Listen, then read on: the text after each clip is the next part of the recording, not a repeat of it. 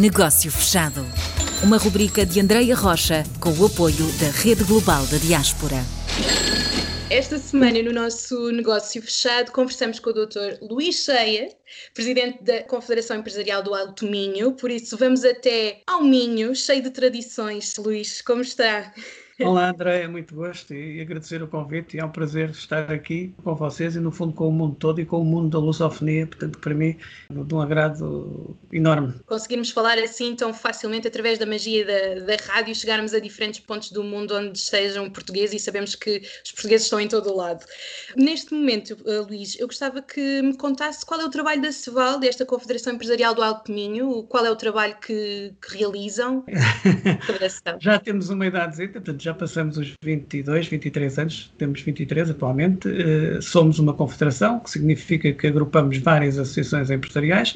Uh, desde há muito que temos uma ligação intensa e eu direi profícua, portanto, com modéstia, uh, com o território, com o Alto Minho.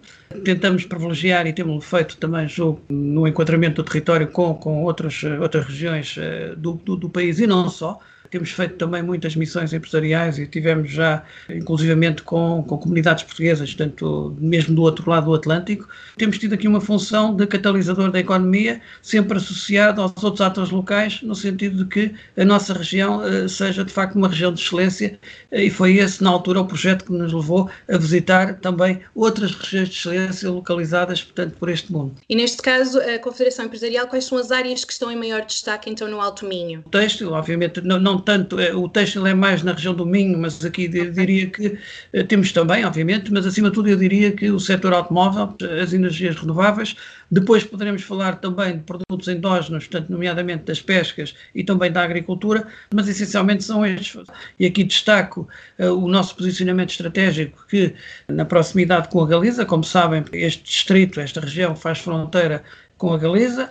Uma das maiores fábricas do grupo PSA, nomeadamente da Citroën, está aqui localizada em Vigo e produzem eh, muito mais carros do que produz, por exemplo, a Auto Europa. Para terem uma noção, eh, nós todos conhecemos a Auto Europa e sabemos a dimensão e a importância que tem para o país e nós estamos aqui, eh, eventualmente, na fronteira, a 20 minutos desta fábrica, daí termos aqui muitas indústrias de componentes automóveis que são fornecedores dessa mesma unidade da, da, do grupo PSA que está em Vigo. Conjugamos aqui, eu penso que o melhor dos dois mundos e penso que soubemos. Portanto, quando digo soubemos, os agentes todos, autarcas, uhum. associações, outras entidades de outra índole, nestes anos todos ter tido aquilo que se chama crescimento sustentado, ou seja, o tal desenvolvimento que se pretende, em que se conseguiu conjugar a parte ambiental, a parte da preservação da cultura, dos costumes e ao mesmo tempo dar este impulso industrial, que não éramos uma região industrial e neste momento somos, mas eh, em, em, áreas de já, digamos, de elevado índice de, de conhecimento e de investigação, o que para nós é muito bom porque obviamente eh, nos traz aqui um valor acrescentado, eh, quer na produção, quer também nos recursos humanos eh, que aqui, portanto, operam na região. De que forma é que quem está a ouvir nos pode ajudar e participar nos diferentes investimentos e nas diferentes empresas que estão na Confederação? Sim, sem dúvida, e são excelentes embaixadores de Portugal e do território, aqueles que forem aqui da, da região conhecem como ninguém a região e falam do que sabem, ou seja, portanto, vêm-lhes de dentro da barriga, se, se pode dizer aquilo que dizem, quando é assim, dizem obviamente com mais substância e com mais convicção. Uh, e eles sabem que têm de facto uma região atrativa, alguns possivelmente já não vêm cá há alguns anos mas uh, isto teve uma evolução espantosa, mas como disse atrás, sustentável, uh, e em contrapartida tem um potencial, quer industrial, quer do ponto de vista turístico, e destaco aqui, eh, nós temos aqui o único parque nacional que há em Portugal, que é o da, da Peneda das Jerez, temos Sim. aqui, eh, tanto dois rios, temos as praias, temos a questão eh, do monte, temos a questão dos caminhos de Santiago, para o ano temos o ano de Jacobeu, portanto, prevê-se mais uma vez, portanto, uma inundação no bom sentido de, de peregrinos, portanto, há aqui um potencial enorme para negócios, portanto, fantástico, e obviamente, e quando nós vendemos este território, normalmente na, nas missões que fazemos, vendemos-lo em parceria normalmente com a Galiza, porque este território adquiriu aqui uma centralidade que não tinha, porque se nós não tivéssemos a Galiza, ou seja, se as fronteiras estivessem fechadas, agora estão mas, momentaneamente, eh, nós teríamos uma região periférica. Neste momento, eh, o facto de, de nós termos esta relação transfronteiriça e de cooperação faz com que nós sejamos uma região de transição e não sejamos uma região periférica, mas ao contrário, sejamos uma região que está aqui no meio, eventualmente, de um corredor entre o Porto, Vigo e Corunha, portanto, o que nos dá aqui uma dimensão de uma acrescida importância e é isso que nós normalmente normalmente vendemos. Nós, quando dizemos que temos ensino superior na região, não falamos só do Instituto Politécnico, falamos da Universidade do Minho, Sim. falamos do Centro Tecnológico de Guimarães, falamos da Universidade de Vigo, falamos da Corunha, falamos de Santiago Compostela.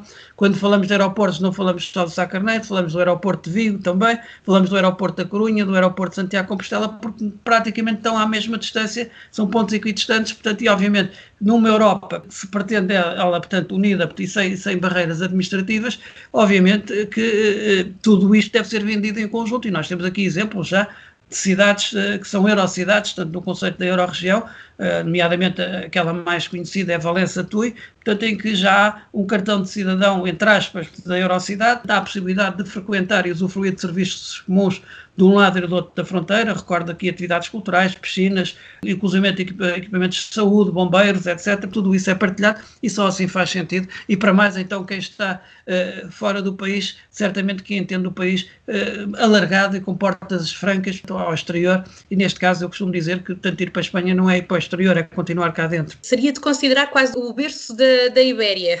É, é, verdade. Nós, nós, inclusivamente, eh, há coisa de uns anos, promovemos em, em conjunto com os nossos congêneres uh, galegos, uh, missões empresariais, países onde nós poderíamos ter algum protagonismo na abertura de mercados, pelas facilidades que temos, nomeadamente tanto os países de, de, língua portuguesa, e eles potenciaram-nos também oportunidades, nomeadamente na América do Sul, nos países de língua castelhana. Sei que a Ceval esteve no lançamento oficial da plataforma Rede Global. well.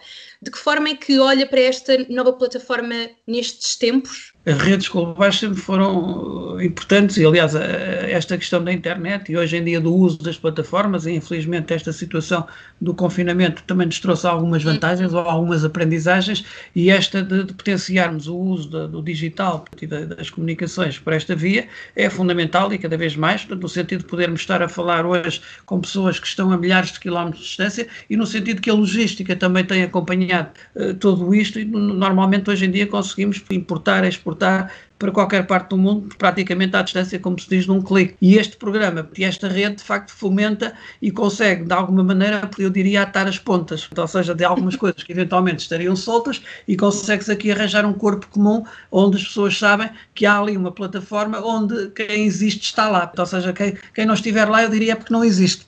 Daí eu convido a que toda a gente se registre e que esteja aqui, porque só assim conseguimos ser mais e conseguimos, de facto, eh, estar em contacto uns com os outros. Eu recordo muitas vezes o exemplo de, de, do industrial que me dizia em tempos que teve que comprar, já não sei se foi vidros ou o que é que foi, teve que os mandar vir de 200, 300 km de distância e quando tinha uma fábrica na, nas traseiras dele que, que, fabricava vidros, só que não, não se conheciam, portanto, e isto é fundamental, imagino, quando temos um mundo tão, tão largo, mas ao mesmo tempo tão próximo, não é? Negócio fechado.